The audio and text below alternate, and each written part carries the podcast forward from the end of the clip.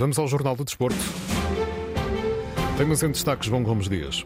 Roberto Martínez já conhece pessoalmente alguns jogadores da seleção portuguesa e partilhou esta manhã aquilo que retirou desses encontros. Pedro Henriques, antigo árbitro internacional, diz que só se fala do VAR quando interessa. Rui Costa, alvo do Conselho de Disciplina, em dia de aniversário para o Benfica. Neste jornal vamos até Coimbra, onde já decorre a cimeira de presidentes. Escutamos também as palavras de Bellerin, depois do primeiro gol de Leão ao peito. As críticas vimentes de Ricardo Horta e Artur Jorge, depois da derrota do Braga em Guimarães. E ainda o atletismo, o futsal e o handball. Com a edição de João Gomes Dias, está no ar o Jornal do Desporto.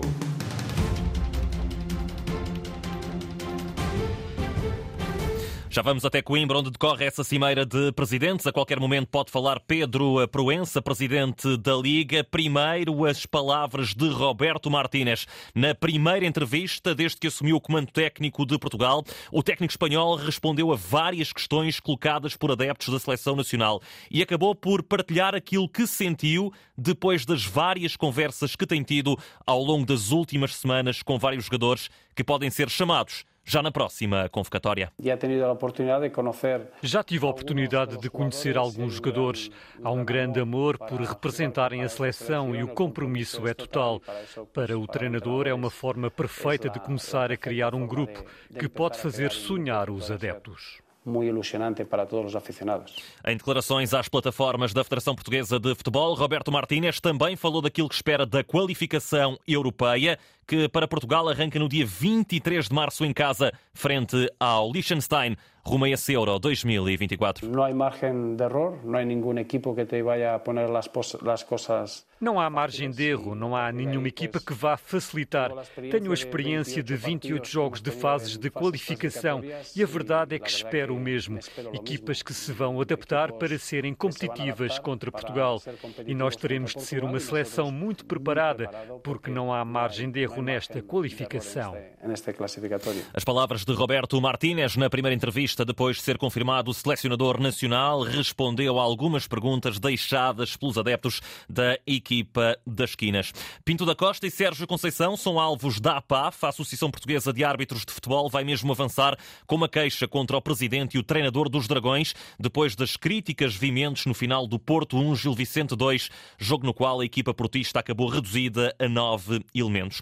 A Antena 1 tentou contactar esta manhã a APAF, que se remeteu ao silêncio. Mas depois de uma jornada tão conturbada na Primeira Liga, na qual se pediu até na voz de Pinto da Costa ao fim do VAR, escutamos Pedro Henriques. O antigo árbitro internacional diz que só se comenta, só se comenta ao VAR quando interessa e quando se é prejudicado. As pessoas vão ficando zangadas com o VAR na medida daquilo que lhes convém. Até agarrando aqui em dois exemplos em Portugal. O, o presidente do Benfica, o Rui Costa, chegou ao balneário muito zangado porque realmente ficou um penalti por assinalado um, do, do jogo do Benfica-Braga. Mas depois, na semana a seguir, não chegou ao balneário para ir falar ter sido beneficiado com o penalti não assinalado que o Bá fez ou a expulsão do Otamendi. O Porto igual, reclama do VAR até mais do, do, jogo do Benfica, do propriamente, embora agora tenham falado também dois penaltis do jogo do Porto, que não existiram, mas depois, na semana anterior, ninguém ficou chateado pelo facto de não ter sido assinado um, um penalti claro que o Pepe cometeu. Portanto, e, e, se fôssemos agora buscar os exemplos do Sporting, do Braga, tínhamos exemplos para o bom e para o mau. Portanto, as pessoas reclamam na medida em que, quando são beneficiadas, ficam caladinhas e até acham que a ferramenta é um espetáculo, mas depois, quando são prejudicadas ou se sentem prejudicadas, a ferramenta já não presta. Esta foi uma jornada particularmente delicada no que diz respeito à questão disciplinar nas arbitragens, recorde de expulsão, recorde de expulsões no que diz respeito a esta edição da Liga Portuguesa. Foram oito no total, incluindo estas duas no encontro no Estádio do Dragão. Ainda ontem, mais três, já lá vamos, no Derby do Minho. Mas ainda nesta entrevista de Pedro Henrique, o antigo árbitro internacional defende que as comunicações entre árbitro e VAR devem ser públicas. O passo seguinte, que eu acho que era muito importante, que era termos as comunicações entre árbitro e VAR disponibilizadas. O rugby já deu esses passos, não é? Nós fomos à França assistir um jogo de rugby, uh, nós compramos um bilhete para o jogo e depois temos acesso a um género de um auricularzinho, se quisermos pagar mais de 10, 10 euros, e ficamos com o auricular e estamos a ouvir as conversas de VAR. Até temos aqui uma oportunidade de negócio. Mas isto para, quê? para dizer o quê? Tem que ser uma coisa básica, normal, simples, fazendo parte do processo, sem qualquer receio. Quanto mais abrirem, mais as pessoas percebem que aquilo que acontece não é porque alguém quer tramar alguém, mas apenas porque há competências, incompetências e há sobretudo pontos de vista. E, portanto, sim, estou completamente a favor das comunicações, numa fase inicial a explicação em campo e verbalização do que é que estou a fazer e porque é que o faço, e no futuro mesmo as conversas entre árbitro e VAR. Pedro Henriques, entrevistado pelo jornalista Ricardo Pinheiro, depois das críticas vimentes do Porto, também do eh, Benfica. No lado dos Dragões, já aqui dissemos, a APAF vai avançar com uma queixa contra o presidente, mas também contra o treinador dos eh, Dragões, sendo que no Benfica, Rui Costa é alvo também de um processo disciplinar na sequência das críticas à arbitragem de Tiago Martins no jogo da Taça de Portugal frente ao Braga. Ora, tudo isto acontece num dia no qual o Benfica assinala mais um aniversário, 119 anos. Tudo começou em 1904 na Farmácia Franco em Belém. Esta noite será de festa na Aula Magna em Lisboa, com a habitual atribuição dos galardões Cosme Damião, sendo que ao nível do futebol os encarnados vão vivendo uma das melhores fases dos últimos largos anos. É preciso recuar 50 anos para encontrar o Benfica líder do campeonato com 8 pontos de avanço na jornada 22. O convento de São Francisco em Coimbra é o espalto da décima cimeira dos presidentes. Já aqui dissemos na abertura deste jornal que a qualquer momento poderá falar Pedro Proença. Enquanto tal não acontece, vamos atalhando caminho neste jornal e falar sobre o Sporting, que ontem conseguiu ficar mais perto do pódio depois de vencer o Estoril por 2-0 em Alvalade. Golos de Trincão e também de Héctor Bellerin. O lateral espanhol estreou-se a marcar pelos Leões e não escondeu a satisfação em declarações à televisão do clube. Pues me siento muy contento y, y muy agradecido al, al equipo y Sinto-me muito contente e agradecido à equipa, aos adeptos, a todos.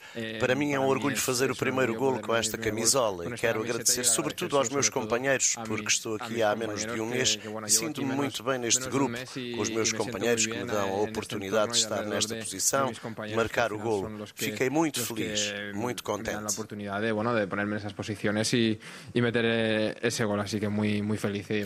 Bellerin marcou pela primeira vez de Leão ao peito, ajudou o Sporting a vencer o Estoril por duas bolas a zero. Os Leões estão agora a cinco pontos do terceiro lugar, depois do Braga ter perdido em Guimarães. O Braga que acabou com nove jogadores, o Vitória com dez. E Ricardo Horta deixou claro que os bracarenses andam a incomodar muita gente. Era um jogo importante para nós, podíamos passar para o segundo lugar, mas parece que a nossa posição já está a incomodar muita gente e, e vê-se assim nestas pequenas coisinhas que, que o Braga, como chamam o eterno quarto, e como não estamos em quarto, se calhar estamos a incomodar muita gente. As críticas de Ricardo Horta na Sport TV, em tudo idênticas à do treinador Artur Jorge. Agradecer àqueles que hoje aqui tiveram, agradecer àqueles que acreditam em nós. Sabemos que incomodamos muita gente, vamos ter muitas batalhas daqui para a frente que vamos ter que sofrer por isto e espero que possamos estar todos unidos juntos para conseguirmos atingir os nossos objetivos, porque seguramente o vamos fazer. Artur Jorge, numa curta declaração na flash interview da Sport TV, não foi à sala de imprensa onde esteve o técnico do Vitória, Moreno Teixeira, a falar de justiça no resultado. Acho que hoje o futebol foi justo connosco porque ganhou a melhor equipa. Não sei se esta opinião é partilhada por vós, é minha só e é dada de uma forma muito, muito consciente e ponderada. Nos três jogos que fizemos contra o Sporting de Braga este ano. Nós fomos melhor nos três, na minha opinião. Mais um jogo quentinho entre Vitória e Braga no fecho da ronda 22, que, como dissemos, no total teve oito expulsões, um recorde na presente edição da Primeira Liga. Avançamos para Coimbra, já aqui falámos, cimeira de presidentes, está a ser acompanhada pelo jornalista Horácio Antunes. Horácio, já com a possibilidade de escutar o presidente de um dos clubes que esteve aí presente. É o presidente do Vizela, prepara-se então para falar no final desta reunião de presidentes que decorre então em Coimbra, no convento de São Francisco. Começou perto ou depois das 10 da manhã, com a ausência do Estoril da Primeira Liga e também o Sporting da Covilhã da Segunda Liga. Esta é a décima edição da Cimeira de Presidentes que reúne então 32 tudo, clubes. Vamos ouvir o Joaquim uma Ribeiro. consolidação do trabalho já efetuado no passado e, e uma visão muito acentuada em relação ao futuro. De uma forma consistente, o Presidente Pedro Proença apresentou a estratégia para o próximo, eh, neste caso, o quarto, quarto anos, os próximos quatro anos e, na verdade, hum, agradou muito a forma como, como foi apresentado e a estratégia que realmente é uma estratégia muito consistente e com grande visão de futuro. Eh, Qual foi o ponto da reunião, o ponto principal? É uma O- pergunta. Foi um ambiente tranquilo, um, um ambiente em que hum, todos os clubes estão virados para o mesmo objetivo, que afinal de contas é para termos um futebol melhor, um futebol mais competitivo, um futebol mais profissional e eh, penso que foi uma boa cimeira. Uma boa cimeira, diz o presidente do Visel, Joaquim Ribeiro, no final então desta reunião de presidentes. Uh, temos datas uh, demarcadas que, que vamos, uh, vamos respeitar. No entanto, não é no prazo que pretendíamos, mas penso que as coisas vão, vão tentar ser aceleradas por parte da Liga, que está constantemente a questionar, portanto, todas as entidades que podem desenvolver essa centralização. Uma resposta então sobre os direitos televisivos, que não está ainda definido, como é que vai ser eh, essa questão dos direitos televisivos? Eu penso televisivos? que há uma preocupação muito grande em, em várias vertentes que, que são o profissionalismo, a competitividade, a visibilidade e penso que nesse aspecto nós vamos melhorar muito. As ideias são boas, são positivas e, e concordamos com as ideias que têm sido apresentadas. Ora, boas ideias então, eh, no que se refere às transmissões televisivas, um dos temas em discussão nesta reunião de presidentes em Coimbra, esta cimeira da Liga? Nesta questão, não, não foi um tema debatido nesta cimeira. A arbitragem não esteve então em cima da mesa nesta reunião de presidentes. Foi o que disse o presidente do Vizela, Joaquim Ribeiro, que hum, abandona então aqui hum, esta sessão de hum, declarações aos jornalistas, numa altura em que também hum, se aguardava a, presen a, presença do presidente da Liga de Clubes, mas não é ele que vai falar. Vamos. Olá, boa tarde a todos. É o presidente do Penafiel. Vamos ao... João, não sei Já voltamos eh, mais à frente, caso Pedro Proença acabe por surgir nessa reunião. Vão sucedendo, obviamente, Horácio, essas declarações dos vários presidentes dos clubes que participaram, mas ficou aqui também patente, através do presidente do Vizela, aquilo que foi discutido nesta reunião magna, no que diz respeito a mais um encontro, décimo numa cimeira que tem sido organizada eh, duas vezes por ano sob a égide de Pedro Proença. Se Pedro Proença não falar, obviamente, em tempo útil neste jornal, iremos escutá-lo mais à frente nos futuros passos de desporto aqui na Antena 1. Lá por fora, destaque para Lionel Messi, melhor jogador do mundo em 2022. A FIFA consagrou-o ontem à noite. O argentino não escondeu o quão especial foi o último ano na carreira. Este ano foi, foi uma loucura para mim. Pude conseguir mi este ano foi uma loucura para mim. Consegui o meu sonho depois de tanta luta e de tanto insistir, mas finalmente chegou. Ser campeão do mundo foi o mais belo que aconteceu na minha carreira. Creio que é um sonho para qualquer jogador e muito poucos o alcançam.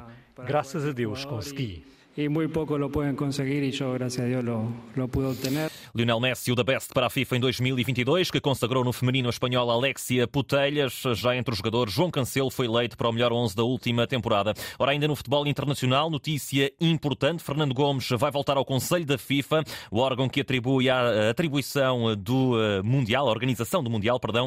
Ora, é importante, de facto, uma vez que Portugal está também uh, na luta por organizar o Mundial 2030, como sabemos, Fernando Gomes Gomes vai ocupar o lugar deixado em vago pelo dimissionário Noé Le Graé, o francês que abandonou então este Conselho eh, da FIFA. Em Itália, Roma de José Mourinho pode hoje igualar o Milan e o Inter no segundo lugar da Série A. Só o triunfo permite chegar a essa vice-liderança. Os romanos jogam no terreno da Cremonese a partir das 5 e meia da tarde. Depois, às 7h45, no fecho da ronda 24, teremos ainda o escaldante derby entre Juventus e Torino.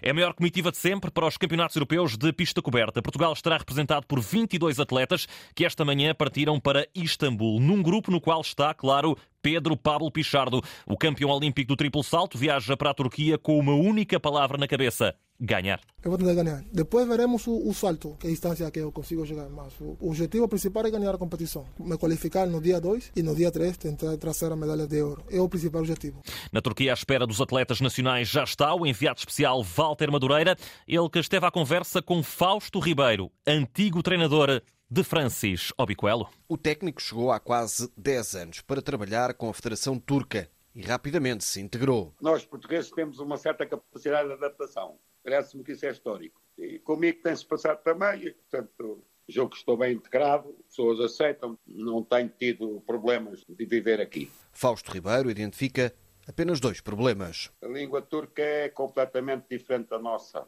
absolutamente.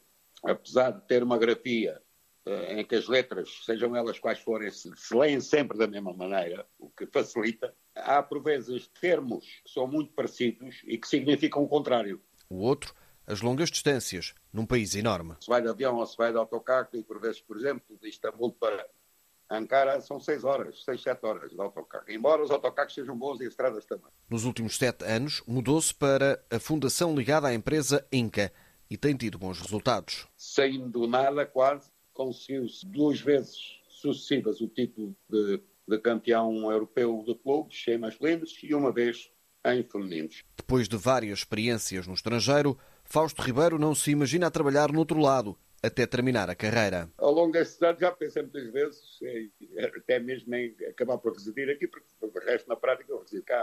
Vou a Portugal passar uns dias ou umas semanas de férias eh, com alguma regularidade, às vezes não tanta, mas eh, em termos profissionais eu, já, eu julgo que se cá quiser ficar, cá me poderei reformar. Das poucas vezes que vai a Portugal, é para rever também Francis Obicoelo. Pertenceu à vida dele e à minha à minha ascensão também como treinador, à, ao meu, à minha aprendizagem como treinador. Foi um período importante, porque um atleta dessa categoria, não só ele, foi um, foi um período bom enquanto durou, uh, mas a vida tem, a vida não para. E para mim, uh, essa situação marcou, marcou uma, uma etapa fundamental na minha criação como, como treinador a viver em Istambul, não perdeu amigos ou conhecidos no sismo. O treinador não deixa de elogiar a ajuda de Portugal, mas diz que a Europa, no seu todo, podia ter feito muito mais. Walter Madureira com Fausto Ribeiro, há muitos anos radicado na Turquia, este treinador ligado ao atletismo, num dia no qual 22 atletas portugueses chegam a Istambul para os campeonatos da Europa de pista coberta. No futsal, a seleção portuguesa continua a preparar mais um encontro de apuramento para o Mundial. A formação das esquinas de fronte à Bielorrússia no dia 7 de março. Antes, já nesta quinta-feira às 8 da noite, há encontro de preparação frente à Suíça em Rio Maior. Um duelo importante na leitura de Bruno Coelho. O espírito é sempre o mesmo, sabemos a nossa responsabilidade, a nossa exigência o que nós queremos, o que, para o que trabalhamos e, e vai ser um bom jogo para, para prepararmos, para trabalharmos para, para a Bielorrússia. Bruno Coelho, um dos jogadores da seleção portuguesa de futsal, que continua a preparar a qualificação para a fase final do Campeonato do Mundo. No handball, hoje é dia de Liga Europeia, última jornada da fase de grupos com três equipas portuguesas. Às quatro da tarde, Vesprem Felsors Benfica. Às 7h45, Sporting Nexe e Águas Santas Fux Berlim. Águias e Leões já qualificados para a próxima fase. Quanto ao Águas Santas, cumpre apenas calendário. Uma nota final nesta edição, eh, com destaque ainda para aquilo que é a cimeira dos presidentes, sendo que em última hora surge também essa notícia de que a maioria dos clubes eh, da Liga vão eh, propor a continuidade de Pedro Proença à frente do organismo. Recordo que Pedro Proença termina o mandato em junho deste ano. Jornal do Desporto, edição de João Gomes Dias, num simultâneo Antena 1, RDP Internacional, RDP África, Antena 1 Madeira e Antena 1 Açores. Todo o desporto em permanência em desporto.rtp.pt.